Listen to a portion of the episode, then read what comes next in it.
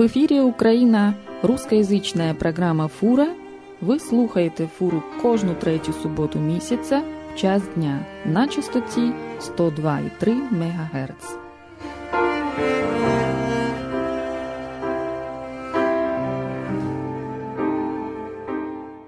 Доброго дня! Сьогодні в студії Ліна. В нас в гостях два молодих е, чоловіка. Це студенти з галузі культури, які розповідатимуть сьогодні про мобілізацію в Україні, про реалії цієї мобілізації та також про тему освіта в сучасній Україні. Тож, Богдане, Романе, вітаю вас. Добрий день. Розкажіть, будь ласка, що вам відомо як молодим людям з України? Ви нещодавно приїхали з України. Як проходить мобілізація на Україні у реальності? Доброго дня, Олена. Е, що можу сказати стосовно е, цієї хвилі мобілізації? Шоста хвиля мобілізації вже е, закінчується майже. Після неї розпочнеться наступна сьома хвиля мобілізації. А що стосовно шостої можу розказати, то як відомо в Україні план цієї мобілізації не виконується. Виконали напевно приблизно десь на половину на половину на 50%. Тому військомати вдавалися до таких радикальних дій. Це вони разом з міліцією ходили по, по місті Тернополі. Вони вручали повістки прохожим людям, це бувало навіть е, дуже такий е, цікавий е, випадок в одному з торговельних торгових центрів в місті Тернополі. Ми навіть можна сказати, майже з братом стали свідками цього. Ми в цей момент були в цьому торговому центрі, але на власні очі це не бачили. Після того прийшли додому і в інтернеті побачили, що в такій годині в тому торговому центрі проводилася, як вони називають, облава. Працівники військомату разом з міліцією шукали цих людей призовного віку. Навіть працівникам доводилося тікати через вікна з цього торгового центру. Вибігали з торгового центру через е, різні е, запасні виходи. А Дуже... працівники міліції просто в той момент стояли на виході заблокували, і... заблокували е, виходи вихід. з торгового центру, і е, пояснювалося це тим, що коли коли якась людина підійшла до них, вони е, вимагали в неї там, документи. Якщо так, в неї не було документів, то вони пропонували цій людині прийти до їхнього автомобіля з'ясування особи, якщо пізніше після того вони, вони виписували на місці повістки для проходження медкомісії на воєнкоматі. Ну, це звучить дуже жахливо, навіть е, уявити собі не можу. Тобто, е, невже так погано з мобілізацією, і які ще є причини вади, чому так сталося? Чи вам відомо якісь випадки з цими сільськими радами, чи щось інше? Так, нам відомі випадки зі сільськими радами, і хочу ще додати, це не такі останні радикальні дії, до яких вдавався воєнкомат разом з міліцією. Бували також, що е, по е, ринках, де велике скупчення людей, також шукали цих чоловіків призовного віку, вручали mm. там їм повістки. Бували також випадки в, в так, тролейбусах, в автобусах, поїздах, поїздах, в автобусах. Ці повістки вручалися також ввечері. Патруль на вулицях Тернополя зупиняли е, всі машини. Без виключення і провіряли також, з'ясовували особи. Якщо е, це була людина притомного віку, вручали їй повістку. Так що дуже така у нас ситуація складна. складна. Стосовно сільських рад, як ви сказали, так також дуже така з одного боку добра ситуація з цими сільськими радами, з другого боку погана, адже е, кожен сільський голова розуміє людей, які проживають в цьому селі, і він е, також, напевно, би не хотів опинитися на місці кожного таким е, чином. Він не хоче приносити ці повістки додому. Дуже багато випадків, як і в Тернопільській області, в Львівській області. Дуже багато таких випадків, що е, проти цих голів сільських рад е, відкривають кримінальні справи за перешкоджання оцим е, вручанням повісток. Спочатку, як мені відомо, взагалі це як проходить, коли на, на, на сільську раду цю приходять повістки то вони вони просто їх не несуть додому цим людям. Просто перші рази, перші хвилі мобілізації, оці сільські голови сплачували штраф і навіть не один штраф. Говорили, що там один, два, три три штрафи вони сплачували. З кожним разом цей штраф сума все була більша. Сума, сума збільшувалась. Доходила вона, по-моєму, навіть до 5 чи 10 тисяч гривень. Тобто вони військомату сплачують штраф, але після того воєнкомат розкусив їх, і після того вже по селах сільські голови разом там з іншими працівниками сільської ради ходили вже в присутності з військомату ну, як ви кажете, з одного боку зрозуміло, як ви ставитеся до такої поведінки сільських рад, тобто, що вони е, чинять перекони мобілізації? Е, з другого боку, ну навіть я, більше я, я би я... сказав, що я думаю, що вони роблять це правильно. Ну, я так само вважаю, що вони правильно роблять. Тому що е, якщо людина хоче йти воювати, ну, то так. вона йде. А якщо людина не хоче, то навіщо її змушувати? Чи є якась статистика по картині в Україні взагалом, яка е, область е, більш е, виконала цей план мобілізації, яка дуже відстає, чи картина більш гомогенна, однакова, чи є велика різниця між областями в цьому плані? Е, ну так, в нас є статистика. Е, на Тернопіллі е, мобілізаційний план виконали на 23%, на Львівщині 42%, це найкращий районний показник. А про гірські райони, такі як Франківщина, там взагалі ситуація дуже важка. Мобілізаційний план виконали тільки на 5%. Є якесь пояснення? Ну, пояснень ситуації багато і вони різні, а тим часом е, хлопців, які нині в зоні АТО, треба повертати додому, і працівники військоматів е, залучають усю свою фантазію, аби мобілізувати бодай частину е, тих, кому належить воювати.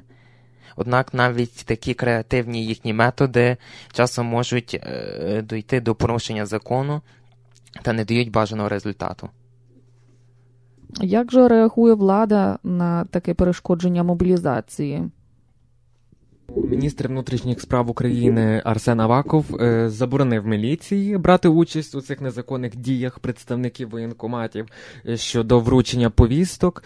Е, також він висунув таку вимогу до правоохоронців реагувати на подібні звернення громадян.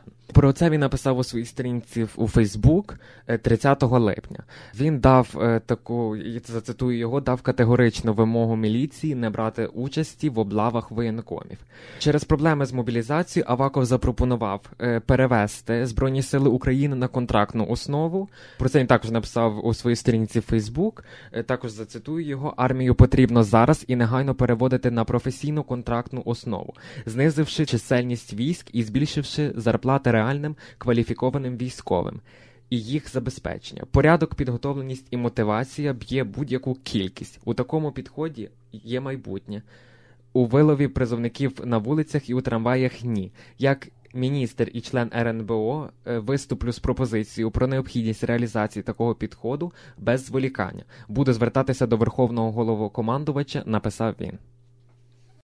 І ми дивимося на мобілізацію з позиції простих людей. От, наприклад, що ви ще можете, Богдане Романе, сказати про мобілізацію з боку простих людей? У Львові також почали мобілізувати водіїв маршруток безпосередньо на роботі, тому шофери, аби ухилитися від отримання цих повісток, звільняються з роботи. Пропонуємо вам послухати їхні коментарі. На одному з АТП Львова кілька маршруток простоють посеред робочого дня. кажуть, водіїв бракує. А тут ще й військомати змушують відділи кадрів самим роздавати повістки. Наразі ніхто нічого не давав. А вже як будуть давали, то, то вже друге питання. Підете в армію? Я вже там був, як закличу ще раз піду. Свою батьківщину треба захищати. Тепер. Хоч не хоч, в будь-якому віці. То хіба то мобілізація? Та не мобілізація, то заставляють людей просто йти в армію чи служити, чи воювати, чи як. Навіть своїх синочків повисилають туди. Нехай ті депутати візьмуть з собою, от там що сидять, що вони не мають е, тих років не мають, що, що їх теж повинні призивати. Що вони там сидять? Інші навіть говорити про це не хочуть. Та керівники автопідприємств не хочуть вручати повістки. кажуть, це робота військоматів. До того ж, водії, яких і так важко знайти, почали звільняти з роботи. Три чоловіка з 27 отримали повістки. В число тим, яким видано було виписано повістки, вже попередньо були звільнені з роботи порядка 6-7 чоловік. Вони звільнилися раніше. Тобто, але карточки ще в нас зберігалися. А якщо заберуть всіх шоферів, тоді у місті ходитимуть пішки. На маршрутах повинні ходити, бути певні теж водії. Треба, щоб водії були тут. Ну, звичайно, що треба захищати нашу державу. Та військові запевняють, мобілізація водіїв законна під час шостої хвилі мають призвати майже три тисячі чоловіків. Триває оповіщення військовозобов'язаних. Ну, кожен чоловік, який служив в армії чи не служив в армії, відповідно до законодавства України, він мусить з'явитися в військовий комісаріат для поточнення своїх військово-облікових даних.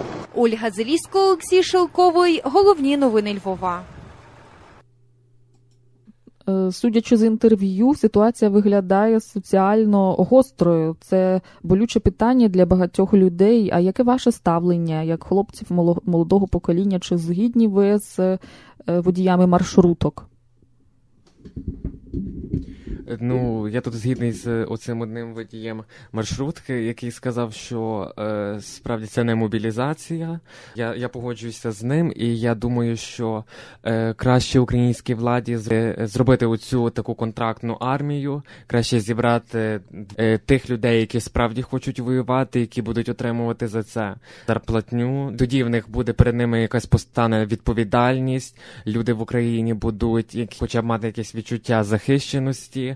Це така моя думка, і я думаю, що що краще би було робити таку контрактну армію. Тоді думаю, що буде порядок в Україні. Ну, я також погоджуюся з одним із водіїв, адже справді чому е, дітям е, наших депутатів не приходять повістки. І в мене тут є ще дуже такий цікавий коментар. Е, Війну можна виграти, створивши всього два батальйони. Е, Перший це діти і внуки депутатів, а другий це діти і внуки міністрів. От Цей коментар дуже яскраво показує, що така мобілізація призводить тільки до загострення соціальних проблем в Україні, і що корупція на рівні мобілізації також існує. Саме тому це таке болюче питання для багатьох. Так, і навіть якщо ви почали тему корупції, дуже дуже вона розвинена тепер стосовно мобілізації в Україні. Були такі випадки, що е, цих лікарів, головних лікарів е, на воєнкоматах ловили вже на отриманні хабара. Деякі суми навіть були дуже смішними. Там один лікар вимагав всього на всього тисячу гривень для того, аби е, відкусити від мобілізації е, одному з призовників. Я думаю, що це не один такий випадок. Чим взагалі ризикують чоловіки, які ухиляються від мобілізації? Яке покарання за це? Ну, взагалі-то українці дуже багато говорять про те, що це незаконна мобілізація, і е, всі думають, що коли е, будуть охилятися призовники, це не призведе до якихось там дуже таких е, важких наслідків. Але бували такі випадки, що тих, хто ухилявся від від служби, засуджували. У мене є також такий приклад. Сихівський районний суд міста Львова виніс вирок стосовно 27-річного львів'янина, який ухилявся від, від мобілізації. Е, чоловік цей після отримання повістки без без поважної причини не прибув у визначений час, який був там вказаний повістці, до військового комісаріату. Е, згідно з висновками військової військово-лікарської комісії, він придатний до проходження військової служби. Е, про це повідомляє прес-служба прокуратури Львівської області. Також за ухилення від призову суд е, призначив йому покарання у вигляді двох років позбавлення волі сроком е, один рік шість місяців. Загалом на Львівщині зараз тривають досудові розслідування у 143 Е, кримінальних провадженнях за ознаками кримінальних порушень, передбачених статтею 336, це ухилення від призову за мобілізацію. Ще 27 розслідувань за перешкодження законній діяльності Збройних сил України в особливий період. Це частина перша, стаття 114.1 Кримінального кодексу України. Які групи осіб е, звільнені від мобілізації? Є також такі люди, які звільняються від мобілізації. Це студенти, але наголошую, студенти денної форми навчання, не заочної, е, аспіранти та докторанти. Також наукові та науково-педагогічні працівники, які мають вчене звання або якийсь там науковий ступінь і працюють у вищих навчальних закладах. Також е, нещодавно вийшов ще новий закон, що вчителі сільських шкіл також звільняються від мобілізації. Нагадую, що сьогодні у нас в студії студенти з України Роман та Богдан.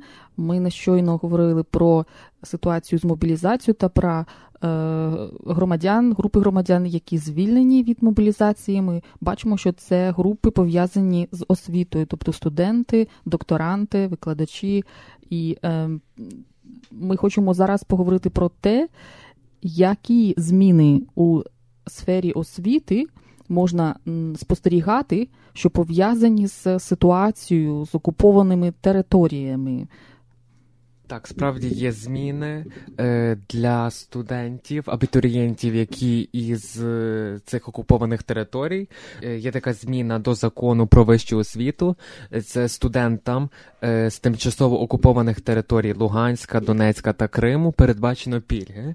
Серед них це повна або часткова оплата вартості навчання, виплата соціальної стипендії, забезпечення підручниками та інтернетом, а також безкоштовне поселення у гуртожитки. Е, також вони звільняються від здачі е, зовнішнього незалежного оцінювання. Замість них е, вони будуть здавати просто вступні іспити при поступанні в університет. При вступі до Київського національного університету імені Тараса Шевченка бійці АТО мають єдину пільгу складати іспити. Тобто це вже більше для бійців АТО. Оці іспити здають замість ЗНО вони не будуть проходити цього незалежного оцінювання. Міністр освіти і науки України Сергій Квіт зазначив, що цього року додаються дві категорії пільгових вступників. Перша це діти, один із батьків яких загинув під час виконання ним обов'язків військової служби, зараховується поза конкурсом. І друга це демобілізовані особи, які брали участь у проведенні АТО і тому не, не могли складати тести ЗНО. Мають право вони вступати за результатами вступних іспитів у вищий навчальний заклад. А що сталося з навчальними закладами, які знаходяться на окупованих територіях? Стосовно е, закладів е, на окупованих територіях, Сергій Квіт, це е, міністр культури і освіти в Україні, зазначив, що міністерство посприяло переведенню 16 вищих навчальних закладів з окупованих територій Донецької та Луганської областей. Але він заявив, що якщо в Донецьку е, хтось е, заявляє, що користується ліцензією Міністерства освіти і науки, то це є неправдою. Також ті люди, які е, підтримують сепаратистів, не мають ні ліцензії, ні акредитації. Ми вже зробили список із 12 осіб, яких позбавили вчених звань. Це так він заявив. Ці люди тиснули на академічні колективи, просували терористичні ідеї. Такі люди були позбавлені вчених звань, підсумував міністр. Що означає така зміна ситуації для навчальних закладів, е, наприклад, у Львові? Чи означає це, що збільшилася кількість е, абітурієнтів, які походять, наприклад, зі сходу України? Е, так, так, справді е, саме цього року е, львівські два львівських університети перші в рейтингу по кількості абітурієнтів. Також це Львівський університет імені Івана Франка. Заяви подали туди в 40 тисяч абітурієнтів. До університету Львівська політехніка подали заявки майже 30 тисяч. Серед цих вступників чимало абітурієнтів з тимчасово окупованих територій. Е, можемо послухати коментарі е, проректора Київського університету імені Шевченка стосовно цього. Чи впливає війна на вибір абітурієнтів щодо спеціальності? Звичайно, звичайно. Ви знаєте, як не дивно, е, але цього року ми маємо достатньо великий конкурс до нашого військового інституту, де ми готуємо офіцерів для збройних сил, і серед них достатньо багато дівчат. так, які вибирають професію захищати батьківщину. Тому е, наш університет всіляко підтримує військовий інститут і е, сприяє цій підготовці для того, щоб ми мали е, надійні захисники батьківщини. Дякую. Чи є серед, серед абітурієнтів учасники антитерористичної Так, операції? так, у нас у нас є і ті, хто діти загиблих учасників е, антитерористичної операції, є переміщені особи, але є у нас і е, бійці АТО, які складали іспити на заочне відділення, бажаючи здобувати вищу освіту в нашому університеті. Чи мають вони якісь пільги під час вступу? Е, ну, для них головна пільга те, що вони можуть складати вступні іспити, а не проходити ЗНО, бо вони не мали можливості такої. Так? А власне кажучи, е, чинне законодавство не зовсім досконале в цій частині, е, на що слід звернути увагу всім, бо воно не дає для них позаконкурсного вступу, е, тому що е, в законі формулювання йде для учасників бойових дій на території інших держав. Угу. А не на території своєї власної держави. а не на території. Так, так. Тобто внесли зміни в тіло основного закону про статус ветеранів війни, бо учасників бойових дій і так далі, так? Але не догледіли, ну, мабуть, що мимоволі не догледіли, що ця стаття пошириться на учасників бойових дій на території інших держав. Тому що це йшлось колись в установу про афганців. Нас оточує багато слав'яномовних країн, і я чула, що е, збільшилась кількість абітурієнтів, які е, надають перевагу навчанню за кордоном. Чи ви щось про це знаєте? Чи є якісь е, статистики, можливо, чи з вашого досвіду вам щось відомо? Так, так. В наш час в Україні диплом українських вузів все менш цінніший. В світовому рейтингу їх е, престиж падає, а ціна на отримання оцих дипломів навчання е, зростає з кожним роком. Навчання взагалі в Україні подекоти дорожче, ніж взагалі десь в Європі, а якість освіти набагато нижча, ніж в європейських вузах. Е, Це пояснюється не лише економічною кризою, е, а й дефіцитом професійних викладачів, щороку зростаючою корупцією це пояснюється. Е, Відсутністю сучасних методів освіти дуже часто в нашій країні має місце ситуація, коли кожен третій простий різноробочий має вищу освіту. е, А от в європейських країнах це один з трьох, але вони є справжніми професіоналами своєї справи. Тому е, саме через таку ситуацію дуже багато українських абітурієнтів їдуть навчатися за кордон. Особливої такої популярності серед абітурієнтів є такі країни, як Польща, Румунія, Словаччина, Угорщина, Кіпр. Вони е, ці країни пропонують не лише е, якісну вищу освіту, визнаних у всіх країнах Євросоюзу, а й працевлаштування у цих державах. Е, Ну, популярність е, таких вузів зрозуміла, адже крім того, що студенти е, навчаються на високому якісному рівні, вони ще й отримують такий рівень освіти, котрий визнають у всіх країнах Євросоюзу. Проте урядовці продовжують стверджувати, що в Україні все добре з підготовкою молодих фахівців. Це зазвичай пов'язано з тим, що високопосадовці думають е, не про майбутнє, а лише про свій особистий інтерес. Але й ми, прості люди, виховані на ідеї, що має бути такий собі диплом про вищу освіту, книжечка, така, яка засвідчує, що ми маємо вищу освіту. Проте кому вона потрібна, не зрозуміло. Адже чим далі, тим зрозумілішим стає те, що український диплом. Е, це не посвідчення високоякісних знань, а лише папірець, який засвідчує, що близько трьох, трьох е, від трьох до п'яти років е, ви витрачали час і кошти на, на це навчання. І це дуже страшно, адже це означає, що скоро вища освіта в Україні взагалі вимре. Е, Тому деякі школярі навіть вже після закінчення школи не думають про навчання е, в вищих навчальних закладах, не планують взагалі кудись далі поступати, а е, самі якось починають підшукувати собі роботу, деколи це взагалі нереально влаштуватися без вищої освіти, а декому все-таки вдається. Взагалі, зараз, щоб потрапити до вищих навчальних закладів, школяри складають е, ЗНО, і я чула, що е, ЗНО е, в минулому році е, школяри склали найгірше за всі роки існування цього е, способу оцінювання. Це, звісно, пов'язано з важкою психологічною ситуацією в Україні. Але, в принципі, от як ви вважаєте ЗНО у порівнянні з вступними іспитами, чи це, це менш корумпований, чи взагалі не корумпований спосіб оцінювання, і чи він є, з вашої думки, легший, ніж вступні іспити? В принципі, взагалі, е, для когось цей спосіб оцінювання е, якості освіти кращий, для когось е, він не кращий. В принципі, для тих людей, дітей, які навчалися в школі добре, відмінники і мають якісь поняття в чомусь, то в принципі для них, напевно, все одно, чи це буде ЗНО, чи чи це будуть екзамени, вони е, в будь-якому з цих випадків покажуть гарні результати.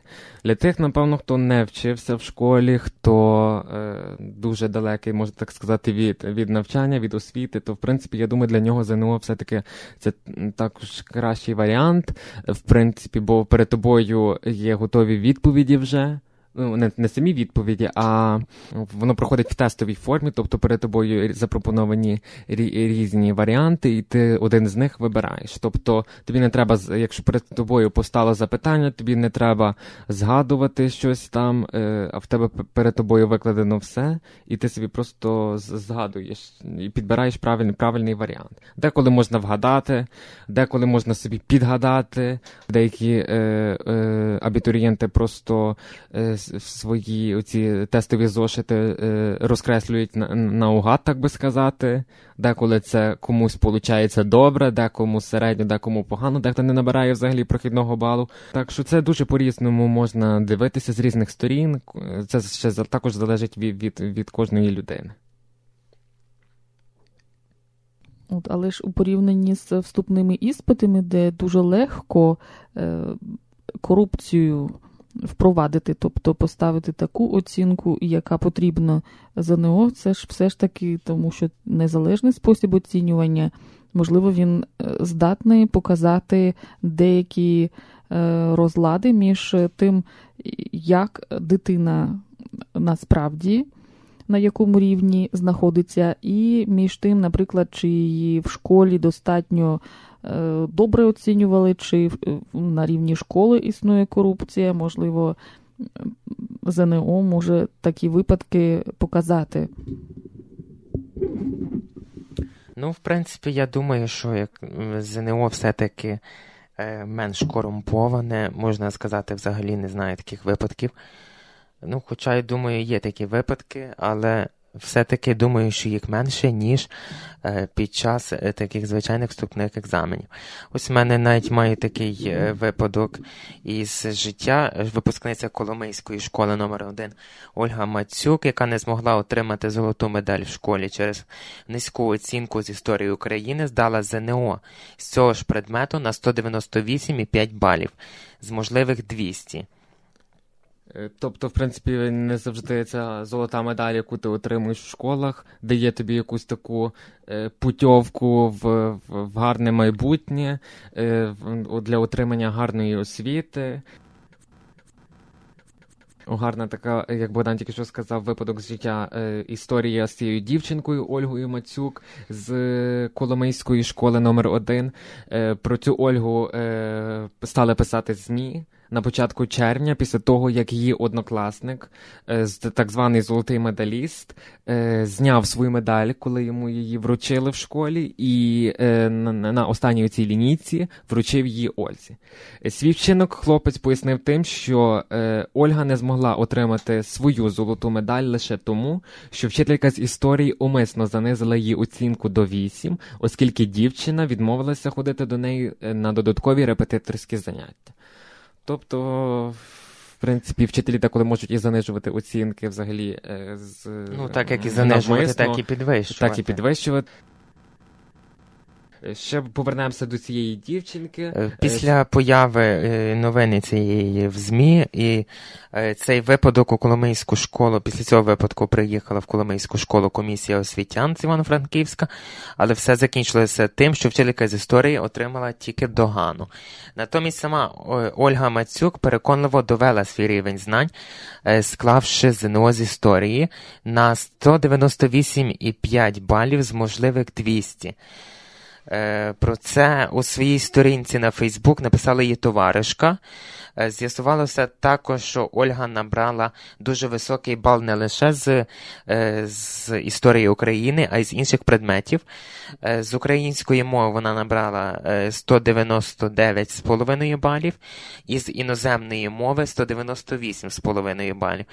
Тобто ці результати досить таки непогані. Не дуже великі результати. Якщо так дивитися, якщо е, учень отримає 199,5 балів, напевно, в нього була тільки, я думаю, е, одна помилка. Напевно, я так думаю. Тобто Ольга е, продемонструвала дуже е, великі гарні результати. Якщо вона в сумі е, з оцих всіх ЗНО, вони сумуються потім при вступі. Е, тобто вона отримала 596 балів із, мож, із 600 можливих. Поговорили вже про те, які зміни е, відбуваються у галузі вищої освіти на Україні. Звісно, що Е, якісна вища освіта може бути зумовлена тільки якісною середньою освітою. Тож, е, які зміни проходять у е, галузі середньої освіти на Україні? Так, є також і зміни у е, середній освіті в Україні. Е, Це саме таке новітнє таке ведення, це повернення знову в Україні 12-річної шкільної освіти. Тобто е, діти, які цього року підуть вже в перший клас, найвірогідніше навчатимуться вже не 11, так як було колись, а 12 років. Таку заяву у Львові зробив 7 липня міністр освіти та науки Сергій Квіт. Із запровадженням 12-річної освіти шкільна програма Переконаний Сергій Квіт стане цікавішою і більш узгодженою з програмами у школах Євросоюзу. Саме це, на думку міністра, для України і є шляхом до глобальної євроінтеграції. Навчання дітей у 12-річній школі має починатися е, із 6-7-річного віку, але категорично не з 5 років, так як е, деколи буває, деколи батьки віддають дітей з 5 років до школи. Е, психологи пояснюють це, що цього робити не, можна. В 5 років дитина дошкільного віку навчатися ще, ще не готова. Е, нагадаємо також, що запровадження 12-річної е, системи середньої освіти в Україні було е, ще заплановано у 1999 році і передбачило наближення української системи освіти до європейських стандартів. З поміж країн пострадянського простору на 12-річний термін навчання свого часу перейшли Білорусь, Узбекистан ті і Україна. Проте із призначенням у 2010 році на посаду міністра освіти в Україні Дмитра Табачника в липні Верховна Рада ухвалила новий закон про шкільну освіту, яким повернула 11-річну систему навчання у школах. Окрім цього, нова система освіти передбачала, що діти віком у 5 років мають обов'язково здобути дошкільну освіту в дитсадках. Що ж, дуже дякую за розмову. В нас в студії були українські студенти Роман та Богдан. Дякую. Дякуємо вам. До побачення, гарного дня. З вами була Лена.